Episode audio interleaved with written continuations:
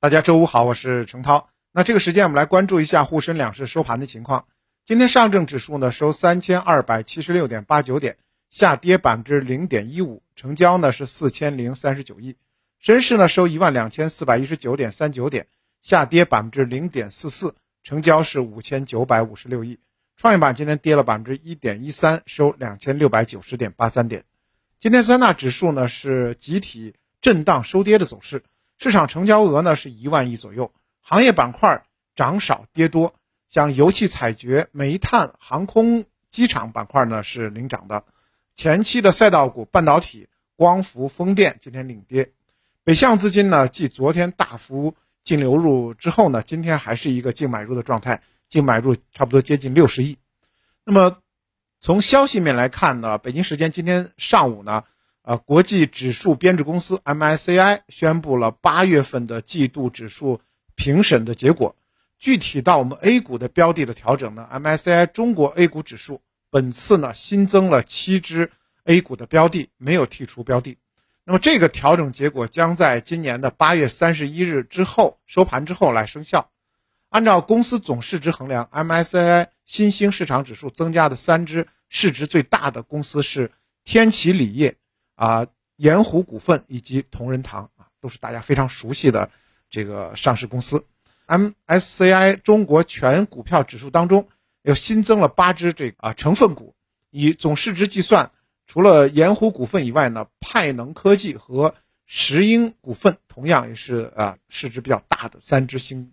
那么值得注意的是，就刚才我说到了，昨天呢，北向资金的单边净买入呢，差不多达到了一百三十二亿的水平，也创了近三个月的新高，终止了此前连续净流出的一个态势。那么今天呢，我们看到北向资金又是净买入了六十亿。其实今年以来呢，北向资金的流出流入的波动还是比往年啊显著加大了。那么在一季度的时候呢，这个我们知道啊，这个事件比较多，包括美联储加息，还有乌克兰危机等等。那么外资呢出现了阶段性的撤退。二季度呢，市场情绪回暖之后呢，外资又通过北向渠道大幅的买入。那么现在进入到下半年，应该说呢，市场观点又开始担心海外主要经济体陷入衰退，特别是美国那边的这个通胀水平一直在这个上升，所以呢，外资的。避险情绪升温啊，前一段时间出现了一定程度的回撤，不过最近一段时间呢，部分的这个外资呢，短期开始这个关注呃一些 A 股当中稳定性较高的这个公司，所以呢，最近又有回流的这样的一个迹象。当然，呃，北向资金呢，其实也是一个风向标，一个呢是看出这个外资对于 A 股的态度，另外一方面呢，他们流入。啊，也是关联度比较高的一些行业，我们可以关注到，呃，大消费是近期呢这个北向资金流入比较多的这个方向，所以呢也可以给我们一些指引。那么从今天 A 股的板块当中呢，首先是要说一下这个消费电子板块。其实消费电子板块近期呢走的还是比较的这个景气度比较高的，主要呢是因为呃全球几大这个呃通讯厂商也好，呃消费电子厂商也好，都有新的产品。那么前一段时间有苹果、华为，在这个发布一些发布会的相关信息，那么资金呢啊频频的加以关注。那昨天晚间呢，小米的秋呃秋季发布会也在北京举行了，给消费电子板块呢啊添了一把火。那么 A 股当中的小米概念呢，今天早盘放量高开，也创了近半年的新高。像智云股份开盘就百分之二十涨停，宇控呃环宇呃宇环数控。中晶电子、合力泰也都是出现了一字涨停。那么从这一次的这个小米，呃概念发布会上啊，或者秋季发布会上，我们也看到一些端倪，比如说折叠屏成为啊我们手机消费的一个呃趋势性的方向。这一点呢，前两天在直播当中呢，我也跟大家分享了，我在这个市场当中最近也在看这个折叠屏的手机，确实在柜台上柜的比较多。当然，很多的牌子都在做这个。那么小米呢，在昨天的会上也推出了他们自己的折叠屏。当然，折叠屏来讲的话，对于很多技术是有新的要求的，比如说铰链技术、手机铰链，还有呢就是屏幕技术 OLED 啊。那么这些呢，都是有一些细分的赛道的一些领头羊上市公司。比如说铰链，那么像呃 A 股当中的呃精研科技，还有呃呃芙蓉科技、科森科技、长盈精密等等，都是在这个行业。那么还有一些像这个做液态金属的，像这个怡安科技啊、东木股份等。那么还有一些是铰链的检测设备的一些这个公司，像利和兴等等，都是这条产业链上的。而这个我们说到的这个折叠，我当时还专门问这个店员说，这个折叠会不会对这个显示屏有影响？因为它就是在显示屏上折叠嘛。然后店员就跟我说说你你每天折叠上。二三十次啊，这个屏你也可以用五年，就意思说这个技术已经很成熟了。那么在这种就是 OLED 面板的这个技术上呢，我们上市公司也有很多可以大家关注的，像京东方 A、T 赛勒科技、鼎龙股份、东山精密等等。那么产业链当中，像深天马还有盖板技术当中的啊长信科技等等啊，其实呢上市公司。也都是蛮多的。那么相关的消费电子的细分赛道，其实尤其是手机这一块儿，那么随着这个折叠屏逐步的进入到大家的真实的购买力当中的话，那么后期呢，应该说还是有很多机会。除了手机之外呢，在昨天的发布会上，小米还推出了首款前尺寸啊人形仿生机器人。我们说人形仿生机器人到我们的生活中，尤其到我们的家居生活中帮忙，可能还为时过早。不过呢。呃，从特斯拉到小米啊，都在搞这个事情啊，你会觉得这个事儿啊，慢慢的在走进我们的生活。那么，人形机器人的概念呢，其实在 A 股当中近期也是蛮火的。今天呢，这个概念也是高开高走的。万德机器人指数呢，一度也大涨超过百分之二，创了六年半的新高。那么，像赛象科技、文一科技啊，跟这个人形机器人有关的上市公司呢，今天也出现了涨停。那么，中信建投就表示说，这个。仿人机器人或者人形机器人关节数量比较多，差不多差接近五十个，而且成本占比高达五五成以上，所以价值量是比较大的。而电机作为关节的核心驱动部件，影响他们关节的输出力的大小和运动关节运动性能，所以呢，区别于工业机器人，仿生人形机器人它需要整体的质量和体积啊，那么就要求。这个关节电机性能更高，质量更轻啊！我我相信很多很多券商过一段时间就开始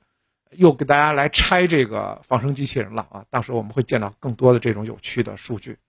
那么仿生机器人它的这个呃规模量产也会带动这种关节电机的快速发展，所以呢，上市公司当中做电机的啊细分龙头大家可以进行关注。那么在今天，虽然消费电子整体来讲，啊，比较吸引大家的眼球，但是其实今天在 A 股当中呢，啊，推动 A 股上涨的主要还是油气和采掘，像可燃冰、油气、煤炭、天然气这些板块呢，涨幅比较好。那当然这一类的股票现在也是受到全球通胀压力，最近表现一直都很强啊。最近你要是看央视每天中午的这个天下财经，他们天天在报全球通胀的情况啊，某某某国家现在又买不起粮了，某某某国家呢。呃，这个基本上都快断顿了。某某某国家今年冬天都过不去了，都反正都是这种报道。那么这种报道当然也会引起全球油气价格持续在高位。我们看到公募基金的持仓现在呢也比较的喜欢去配备这个油气整体的这样的一个啊方向。一方面呢，受益于油气价格大幅上涨，上游资源类公司的盈利大概率还会继续提升。另外一方面呢，原油价格持续的上涨，也导致中下游企业原材料上涨，所以呢，部分企业面临较大的业绩压力。那么上游的资源类企业呢，上市公司当中，我们知道像中国石油、中国石化，那么都获得了近期呢公募基金的一个增持。而反过来讲的话，下游企业的呃一些这个呃，比如说新凤鸣啊，这个同坤股份等等，它就会有一定程度的减持。从这样也可以看到大呃公募基金的一些操作思路。那么从投资的思路来讲的话，上游类的油气资源公司业绩在今年呢，应该说具有高稳定性。那么因为油气价格持续高位的话，上游公司的业绩确定性是比较强的。像我们说的两桶油啊，现在加上三桶油就中国海油了。另外呢，油服企业呢也是继续的景气度上升，因为呃采掘业呢啊在保持一个高增长的情况下的话。那么油服企业呢，当然它的订单也比较稳定。还有就是炼化企业，油采回来了，它需要炼化，然后才能走向零售市场，所以炼化企业呢也会带来这个新的一些增量，大家可以继续的关注。当然，就这个板块来讲的话，如果持续上涨的话，我个人也是比较担忧的，因为油气作为上游呃工业品的这个资源，那么一旦啊连续上涨的话，对于制造业，对于我们中国的这些很多下游的企业影响是比较大的，所以我也不希望它连续的去呃上涨。那么最近一段时间，我们也感觉到好像油气有见顶的一个状态。我们看到最近的这个零售油价，我们加油价格也逐步的在回落啊。当然，这是我认为是好事儿，对于下游制造业啊，它是一个比较好的一个这个业绩的提升。那么进入到八月中旬，市场呢正在迎来上市公司中报的密集披露期。那么下半年呢，应该说呢，我们在呃寻找标的公司的时候，肯定是要看重前半年 A 股上市公司的这个盈利状态。目前呢，多家机构预测上市公司上半年的净利润呢，大概率呢可能增长的幅度是非常有限的，因为疫情的影响嘛。那么全 A 呃增速，按照国海证券的预计来讲，有可能达到负的百分之一点五。所以呢，整体来讲的话，有可能在二季度呢是全年。上市公司的一个低点，那么行业方面呢？中信证券认为，制造业今年的中期预告基本上已经披露完毕了。应该说呢，整体制造业的它的这个业绩预告呢，还是符合预期的。特别是对比去年下半年和今年上半年，呃一二这个季度的两个时间段，光伏、运输设备这些赛道